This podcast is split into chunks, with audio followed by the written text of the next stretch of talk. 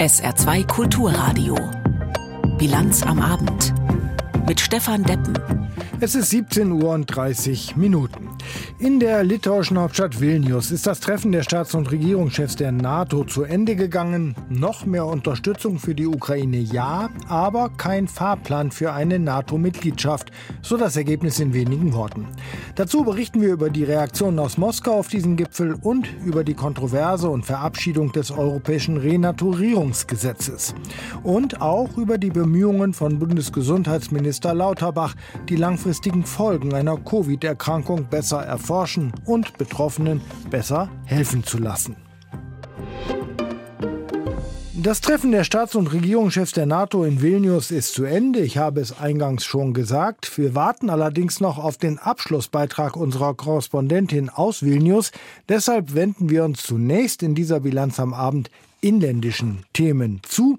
Und das heißt die Corona-Pandemie beschäftigt uns noch immer. Die Pandemie selbst ist vorüber, die Folgen aber noch lange nicht. Nicht unter finanziellen oder wirtschaftlichen, nicht unter gesellschaftlichen und auch nicht unter medizinischen Gesichtspunkten. Wenden wir uns letzteren zu. Long-Covid lautet das Stichwort dazu. Also langwierige Folgen oder Beeinträchtigungen nach einer Covid-Erkrankung, die immer mehr Menschen beeinträchtigen. Bundesgesundheitsminister Lauterbach hat heute ein Programm gegen Long-Covid vorgestellt, aber Birte Sönnigsen in unserem Hauptstadtstudio Berlin. Ist denn überhaupt klar, was genau Long-Covid ist? Also Long-Covid, das ist der Überbegriff, wenn Beschwerden länger anhalten als vier Wochen nach der Ansteckung, dann bezeichnet man das als Long-Covid.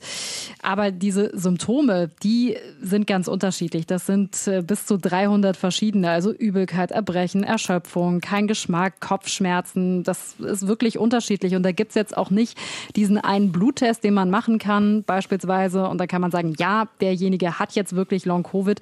Das ist eben noch das Problem. Es ist auch kaum kaum erforscht. Die wahrscheinlich äh, schlimmste Auswirkung des Ganzen ist das chronische Fatigue-Syndrom, sogenannt das MECFS-Syndrom. Das bedeutet dann für die Betroffenen, dass die zum Teil nicht mehr aus dem Haus oder sogar gar nicht mehr aus dem Bett aufstehen können. Aber bei aller Unklarheit über die Symptome und die Zuordnung zu dieser Erkrankung ist auch genauso unklar, wie viele Menschen überhaupt davon betroffen sind. Es gibt Schätzungen. Der Bundesgesundheitsminister, der sprach heute von 6 bis 15 Prozent der Menschen, die mal an Covid erkrankt waren, dass die jetzt unter Long-Covid leiden. Die Zahlen werden ein bisschen niedriger sein für alle, die sich spät, also mit dem Omikron-Virus, also dieser Variante infiziert haben. Es gibt auch noch andere Zahlen, zum Beispiel von der Weltgesundheitsorganisation. Die geht beispielsweise davon aus, dass einer von 30 Europäern an Long-Covid betroffen ist. Das wäre jetzt umgerechnet auf Deutschland, wären das mehr als zweieinhalb Millionen Menschen. Das ist ja eine große Zahl. Und äh, denen will der Minister jetzt mit diesem Programm helfen. Äh, dieses Programm hat, wenn ich das richtig gesehen habe, drei Teile. Was äh, sind das denn für Teile? Woraus bestehen die?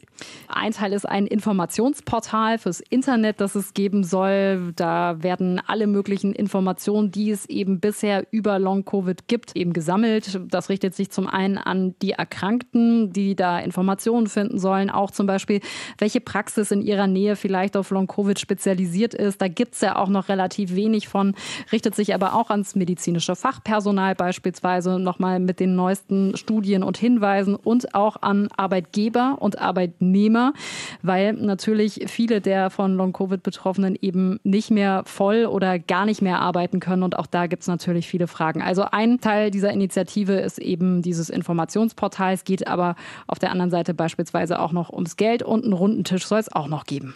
Ja, hätte man dann nicht vielleicht besser ersten runden den Tisch gemacht, um überhaupt das Ganze ein bisschen wissenschaftlich einzugrenzen und eine äh, Grundlage zu erarbeiten? Also für dieses Portal beispielsweise, da wurde mit Wissenschaftlerinnen und Wissenschaftlern zusammengearbeitet. Die sollen auch dabei helfen, das in Zukunft weiter zu pflegen. Beim runden Tisch geht es äh, darum, nicht nur die Wissenschaft, die soll auch mit dabei sein, nationale, internationale Expertinnen und Experten, auch die Ärzteschaft, aber auch Betroffene sollen da am Tisch sitzen, Krankenkassen beispielsweise. Da gibt es ja auch noch viele Fragen rund um die Anerkennung eben dieser Erkrankung und die Pharmaindustrie. Da habe ich heute auch noch mal viele Appelle gehört in Richtung Pharmaindustrie. Ähm, da Haben Forschende gesagt, na, die machen eigentlich zu wenig in Sachen Medikamentenforschung und so weiter. 40 Millionen Euro stellt das Bundesgesundheitsministerium zur Verfügung. Ähm, das klingt jetzt recht überschaubar, nicht nur im Vergleich dazu, was im letzten Jahr ansonsten an Geld ausgegeben worden ist, äh, unvorhergesehenerweise, sondern auch im Vergleich zu dem, was äh, der Gesundheitsminister angekündigt hatte. Ja, er hatte ja vor ein paar Wochen oder Monaten auch noch 100 Millionen Euro angekündigt. Die werden es jetzt erstmal nicht. Aus seinem Haushalt sollen 20 Millionen fließen.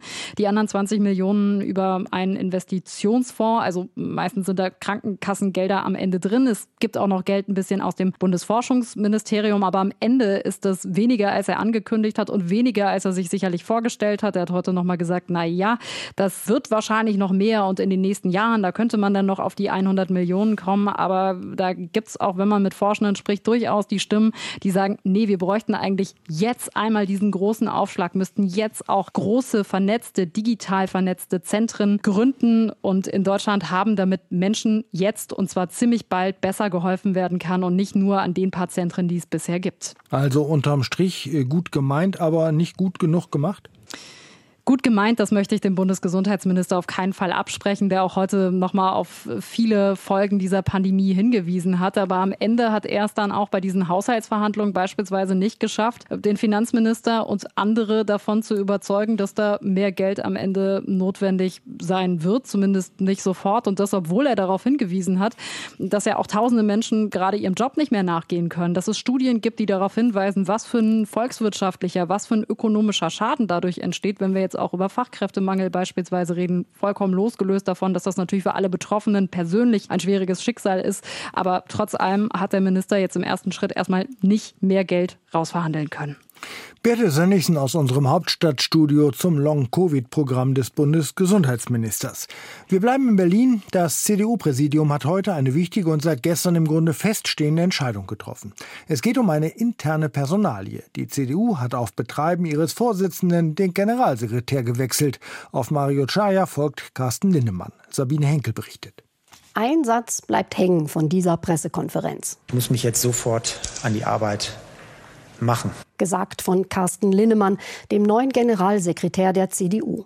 Denn der Satz kam mehrfach und in verschiedenen Variationen, so als sei bislang nicht gearbeitet worden. Ich muss jetzt hart arbeiten. Es wird eine richtig, richtig harte Arbeit und ich muss jetzt an die Arbeit und die Wahlkämpfer unterstützen. Wir müssen kampagnenfähig werden und ich muss das, was Mario Chaya aufgebaut hat, jetzt weiterführen und das erfolgreich machen. Mario Chaya ist der Mann, dessen Arbeit Linnemann jetzt machen darf im Konrad-Adenauer-Haus. Friedrich Merz, der Parteichef, will es so. Vermutlich wollte Merz auch, dass Chaya mit auf die Pressetribüne kommt, damit er ihm vor laufenden Kameras nochmal danken kann. So fielen viele höfliche Worte, was man eben so sagt, wenn man jemanden seines Amtes enthebt und nahtlos ersetzt ersetzt. Ich bitte um Verständnis dafür, dass äh, ich jetzt äh, die Gründe, die zu einer Beendigung der Zusammenarbeit äh, mit Mario Chaya geführt haben, hier nicht im Detail äh, wiedergebe. Das war auch nicht unbedingt nötig. Wer genau hinhört und vor allem wer in die CDU hineinhorcht, der kennt die Gründe.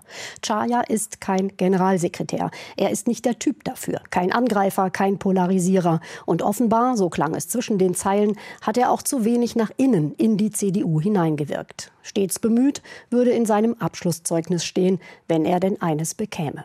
Das ist zu wenig. Linnemann soll es besser machen. Der Mann, der sich ganz schnell an die Arbeit machen will. Ich freue mich auf die Zusammenarbeit mit Friedrich Merz. Ich freue mich auf die Zusammenarbeit mit Christina Stump. Christina Stump ist übrigens die stellvertretende Generalsekretärin der CDU, die allerdings nur untergeordnete, nach außen hin kaum wahrnehmbare Aufgaben hat. Das Wort in der Partei führen Friedrich Merz, Friedrich Merz und jetzt dann auch Carsten Linnemann. Beide konservativ, beide vom Wirtschaftsflügel, beide aus Nordrhein-Westfalen. Kein Problem, sagt Merz. Äh, wir sind beide in unseren Funktionen, die wir heute haben. Carsten Linnemann als Vorsitzender der Grundsatzprogrammkommission, ich als Vorsitzender der Partei keine Vertreter eines Flügels oder eines Teils der Partei, sondern Vertreter der ganzen Partei. Der Bundesvorstand hat einstimmig für Linnemann votiert.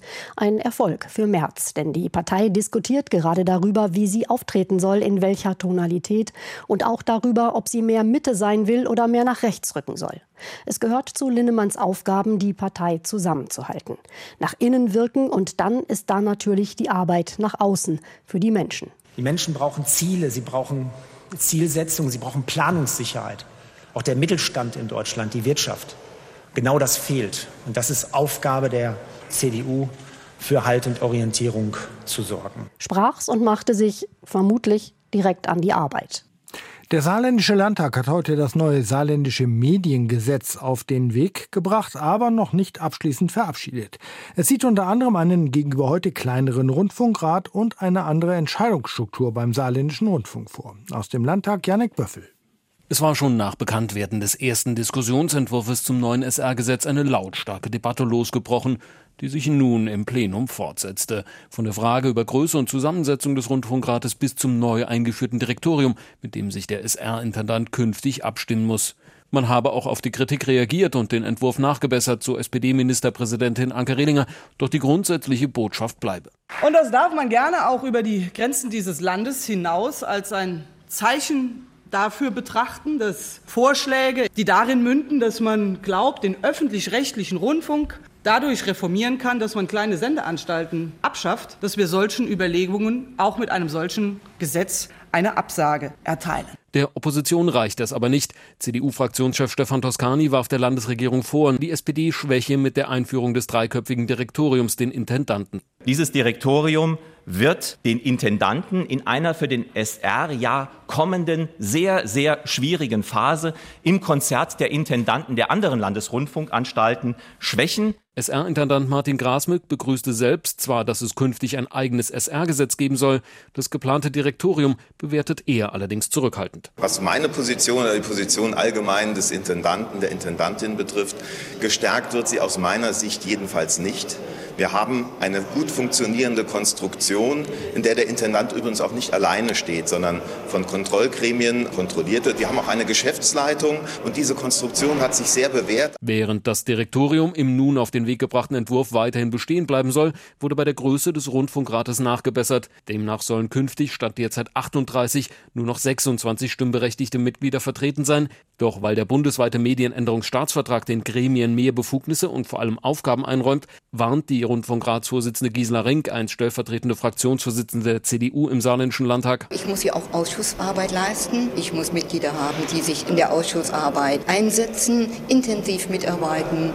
Und ich glaube, hier muss man genau schauen, wie das alles bewältigt werden soll mit einem kleinen Gremium. Während die SPD mit Blick auf den Rundfunkrat, wo die Landesregierung nicht mehr vertreten ist und die Fraktionen kein Stimmrecht mehr haben, vom staatsfernsten Rat spricht, bleibt die Landesregierung im Verwaltungsrat vertreten. Und das sei auch richtig so, sagt der Vorsitzende Michael Burkhardt, vorher unter anderem Regionalverbandsdirektor für die SPD. Ich mache mir über die Frage, wie selbstständig Verwaltungsratsmitglieder abstimmen oder wie selbstständig Rundfunkratsmitglieder abstimmen, überhaupt keine Sorgen. Das sind alles selbstständige Personen. Niemand lässt sich da Vorschriften machen. Die AfD, sonst vor allem als Kritikerin des öffentlich-rechtlichen Rundfunks und vor allem der Rundfunkbeiträge bekannt, kritisierte nun in der Debatte die Gehaltsgrenze für den SR-Intendanten, dessen Gehalt im Entwurf von derzeit 245.000 Euro auf 180.000 Euro sinken soll. Das sei ein Fehler, so AfD-Fraktionschef Josef Dörr. Es muss da eine Regelung geben, aber wenn man mit Bananen bezahlt, wird man für solche Positionen auch nur Affen kriegen. Irgendwo muss man ja auch im Wettbewerb bestehen, dass also Leute, die im saarländischen Rundfunk ihr Intendant werden wollen, auch einen Aufstieg sehen. Schon im September soll eine große Anhörung folgen. Kommendes Jahr soll das Gesetz schon greifen. 17 Uhr und gleich 44 Minuten Zeit für die Nachrichten in der Bilanz am Abend und die hat heute Sarah Sassou für uns. Die frühere Ministerpräsidentin von Schleswig-Holstein, Heide Simonis, ist tot. Sie starb im Alter von 80 Jahren, das teilte die Staatskanzlei in Kiel mit. Die SPD-Politikerin war von 1993 bis 2005 Ministerpräsidentin des nördlichsten Bundeslandes und die erste Frau an der Spitze einer Landesregierung in der Geschichte der Bundesrepublik. Die erste Auktion von Offshore-Windkraftflächen hat einen Erlös von fast 13 Milliarden Euro erbracht. Die Bundesnetzagentur teilte mit, 90 Prozent der eingenommenen Gelder sollen zur Senkung der Stromkosten dienen. Jeweils 5 Prozent fließen demnach in den Meeresnaturschutz und die Förderung einer umweltschonenden Fischerei. Erstmals hat die Bundesnetzagentur mit Hilfe einer Auktion bestimmt, welche Unternehmen einen Windpark errichten dürfen. Die versteigerten Flächen liegen in der Nord- bzw. in der Ostsee. Die Windparks sollen 2030 in Betrieb gehen. Der saarländische Landtag hat ein Kinderschutzgesetz auf den Weg gebracht. Damit sollen Schutzlücken geschlossen werden, um die Jugendämter bei Kindeswohlgefährdungen zu unterstützen. Auch Schutzkonzepte insbesondere bei sexueller Gewalt sollen eingeführt werden. Außerdem sollen die Kompetenzen des Kinderschutzbeauftragten mit dem Gesetz festgelegt und damit genauer definiert werden. Nach dem Unwetter gestern haben die Aufräumarbeiten in Freisen-Ahrweiler Fortschritte gemacht. Der Leiter des Katastrophenschutzamtes im Kreis St. Wendel, Dirk Schäfer, sagte, die gröbsten Arbeiten seien voraussichtlich heute Abend erledigt. Weiter sagte Schäfer, es werde noch lange dauern, bis alles wieder hergerichtet sei. Bei dem Unwetter waren gestern Abend in Freisen-Ahrweiler 30 Häuser zum Teil schwer beschädigt worden. Nun zu dem Thema des Tages. Inzwischen liegt auch der Abschlussbeitrag unserer Kollegin aus Vilnius vor. Es geht um das Treffen der Staats- und Regierungschefs der NATO in Vilnius. Dieses Treffen ist zu Ende gegangen. Ein Treffen, das der ukrainische Präsident als Erfolg wertet, das aber in der Frage einer NATO-Mitgliedschaft seines Landes keinen konkreten Fortschritt gebracht hat. Sophie Donges fasst das Treffen für uns zusammen. Es war ein historischer Gipfel, lobte NATO-Generalsekretär Stoltenberg sich und die anderen Mitgliedstaaten. We have uh, just uh, concluded an historic NATO summit. We took major decisions uh, to adapt our alliance for the future. Große Entscheidungen, die Allianz fit gemacht für die Zukunft. Ein zufriedener Generalsekretär blickt auf zwei Gipfeltage zurück und auf den Tag davor. Denn schon am Vorabend, bevor es überhaupt losging, wurde eines der großen Probleme gelöst, so sah es zumindest aus. Die Türkei stimmte nach vielem Hin und Her zu, Schweden in die NATO zu holen. Allerdings trat der türkische Präsident Erdogan bei seiner Abschlusskonferenz nochmal auf die Bremse. Erst im Oktober, also nach der Sommerpause, wird das Parlament in Ankara abstimmen, vorher nicht. Ein weiteres wichtiges Thema in Vilnius war der NATO-Ukraine-Rat, der zum ersten Mal zusammentrat. Ein Gremium, das ab sofort viermal im Jahr tagt und die Ukraine deutlich näher an das Verteidigungsbündnis heranführt, so Außenministerin Baerbock. Die NATO-Ukraine-Partnerschaft wird damit auf eine neue Ebene gehoben. Im NATO-Ukraine-Rat wird die Ukraine ab heute an der Seite von uns, an der Seite der Verbündeten gemeinsam sitzen. Das ist wichtig, um deutlich zu machen, dieser brutale russische Angriffskrieg der führt nicht zu weniger Sicherheit in Europa, sondern er führt zu mehr gemeinsamer Sicherheit. Auch der ukrainische Präsident Zelensky kam als Gast zur NATO mit dem Wunsch, bald als Mitglied dabei sein zu können. Zumindest einen Zeitplan, eine richtige Einladung hatte er sich erhofft. Absurd sei das, was die NATO vereinbart habe, polterte er bei Twitter, bevor Zelensky in Vilnius landete. Denn sehr konkret wurde es nicht, dass die Zukunft der Ukraine in der NATO liege. Darauf konnten sich die Alliierten einigen. Und darauf, dass der sogenannte Membership Action Plan, eine Art Heranführungsprogramm für Beitrittskandidaten im Falle der Ukraine wegfällt. Ein gutes Paket sei das, so ein zufriedener NATO-Generalsekretär Stoltenberg. Negotiations to solve the conflict in, in Ukraine nur die Ukraine wird Verhandlungen über einen Friedensplan führen. Je mehr militärische Hilfe wir liefern können, desto mehr Gebiete können sie befreien und umso besser wird ihre Verhandlungsposition sein. Darum geht es nicht darum, dass die NATO für die Ukraine verhandelt. Bundeskanzler Scholz verkündete am Rande des Gipfels ein neues, knapp 700 Millionen Euro schweres militärisches Hilfspaket für die Ukraine. Unter anderem hatten auch Frankreich und Australien neue militärische Hilfe angekündigt. Auch die G7-Staaten haben der Ukraine Sicherheitszusagen gemacht, mit denen Russland perspektivisch vor einem neuen Angriff abgeschreckt werden soll. Am Ende zeigte sich der ukrainische Präsident Zelensky versöhnt, bedankte sich bei den Mitgliedstaaten für einen so wörtlich wichtigen Sieg der Ukraine. Dass die russische Regierung den NATO-Gipfel wenig wohlwollend betrachtet, ist wenig überraschend. Aber abseits aller ernsthaften und drohenden Kritik kommt aus Moskau auch Suffisantes. Christina Nagel fasst die ambivalenten Reaktionen zusammen. Für die Talkmeisterin Olga Skabeeva sind die Bilder vom NATO-Gipfel in Vilnius eine Steilvorlage. Vertreter der NATO-Mitgliedstaaten, die fröhlich lachend anstoßen und ein enttäuschter ukrainischer Präsident.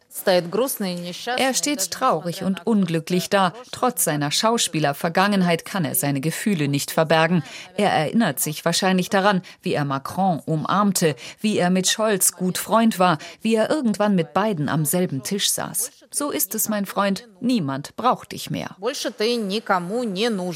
Die von Deutschland versprochenen Panzerlieferungen aus ihrer Sicht ein Witz. Gott allein wisse, was Zelensky mit 25 Panzern anfangen solle, spottet Skabeeva, vor allem da die NATO zugebe, dass ihr die Munition ausgehe. Auch die Sprecherin des russischen Außenministeriums Maria Sacharowa, die schon vor dem Gipfel mit sarkastischen Kommentaren aufwartete, legte in einem Interview mit Radio Sputnik noch einmal nach. Die Ukraine sei wie eine Mätresse. Sie meinte, dass man sie jetzt unbedingt heiraten muss und kam im Brautkleid, in der Gewissheit, dass es gleich das Sakrament der Ehe geben werde. Aber man verwies sie auf ihren Platz und sagte, dass eine Hochzeit nicht nötig sei, das Beste sei schon vorbei. Es klingt, als sei der Gipfel nichts anderes als ein großes Spektakel der, wie die Tageszeitung Kommersant titelt, norddramatischen Allianz. Nichts also, was man ernst nehmen muss, wären da nicht die ständigen Warnungen und Drohungen der russischen Führung, die nicht so recht ins Bild passen wollen. Der russische Verteidigungsminister Sergei Shoigu droht mit dem Einsatz analoger Waffen, sollte Washington der Ukraine Streubomben liefern. Außenminister Lavrov kündigt an, dass ein NATO-Beitritt Schwedens Folgen haben werde.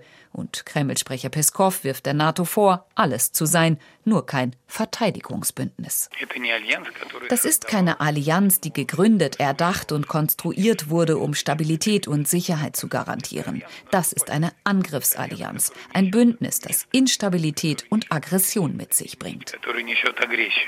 Auch den Sicherheitspakt der G7-Staaten, die der Ukraine am Rande des NATO-Gipfels langfristige militärische und finanzielle Hilfe zusagten, wertet der Kreml-Sprecher als Angriff auf die Sicherheit Russlands.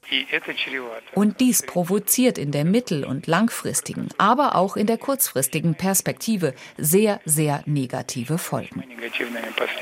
Die Lage in Europa werde immer gefährlicher, wird Peskow nicht müde zu wiederholen, weil der Westen Russland in seiner Sicherheit und in seiner Existenz bedrohe. Dass solche Versuche zum Scheitern verurteilt sind, auch das gehört zur Kreml-Erzählung dazu. Damit es auch die westlichen Staaten verstehen, hat sich Duma-Sprecher Vyacheslav Walordin für eine neue Initiative stark gemacht. Besonders interessant ist der Vorschlag, ausgebrannte Militärtechnik in die Nähe der Botschaften jener Länder zu stellen, die sie in die Ukraine liefern. Ein Vorschlag, mit dem sich nun der zuständige Ausschuss für Verteidigung beschäftigen wird. Lange war darum gerungen worden. Am Ende stand dann eine doch deutliche Mehrheit im Europaparlament für das umstrittene Renaturierungsgesetz der EU. Der Deutsche Bauernverband fürchtet nun Belastungen für die Landwirtschaft. Und endgültig in Kraft ist es ja auch noch nicht. Aber eine wichtige Hürde ist heute genommen worden. Aus Brüssel Astrid Korall. And it is adopted. Es brach in einigen Reihen im Europaparlament Jubel aus, als Präsidentin Roberta Metsola das Ergebnis der Abstimmung über das sogenannte Gesetz zur Wiederherstellung der Natur verkündete. 336 Abgeordnete hatten dafür, 300 dagegen gestimmt, 13 hatten sich enthalten. Die Europaabgeordnete Jutta Paulus von den Grünen fiel einem Kollegen der Sozialdemokraten in die Arme und erklärte hinterher, Ich bin einfach wahnsinnig erleichtert. Ähm, Sisyphos würde diesen Felsklumpen nicht den Berg hochkriegen, der mir da vom Herzen gefallen ist. Und wir haben jetzt ein Gesetz. Die EU-Kommission hatte vorgeschlagen, dass bis 2030 mindestens 20 Prozent der Wald- und Meeresflächen in der EU in einen besseren Zustand versetzt werden sollen. Geplant ist, Wälder aufzuforsten, trockengelegte Moore wieder zu vernässen und Städte grüner zu machen. Allerdings hat das Europaparlament den Vorschlag an einigen Punkten verändert und abgeschwächt. Daher sei der Beschluss nicht so stark wie von den Grünen gewünscht, sagt Paulus Fraktionskollegin Terry Reinke. Wir hätten in einigen Bereichen gerne weitergehen weitergehende Ziele gehabt. Ähm, es sind einige Artikel ganz rausgefallen jetzt äh, in dem Vote. Aber nichtsdestotrotz ist es wichtig, dass wir grundsätzlich erstmal eine Position zu diesem Renaturierungsgesetz gefunden haben. Zurückgewiesen hatten die Abgeordneten gleich zu Beginn den Vorschlag der christdemokratischen EVP, das Naturschutzgesetz komplett abzulehnen.